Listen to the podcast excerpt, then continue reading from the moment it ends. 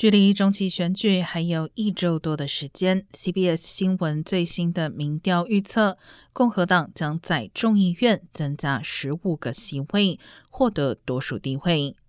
不过，该预测也指出，如果有大量年轻选民和少数族裔选民投票，民主党仍有可能以一个席位的优势保持多数。然而，如果大学学历的白人选民投票率没有上升，共和党则可能获得更多席位，最多赢得两百三十八席。届时，民主党将减少到一百九十七席。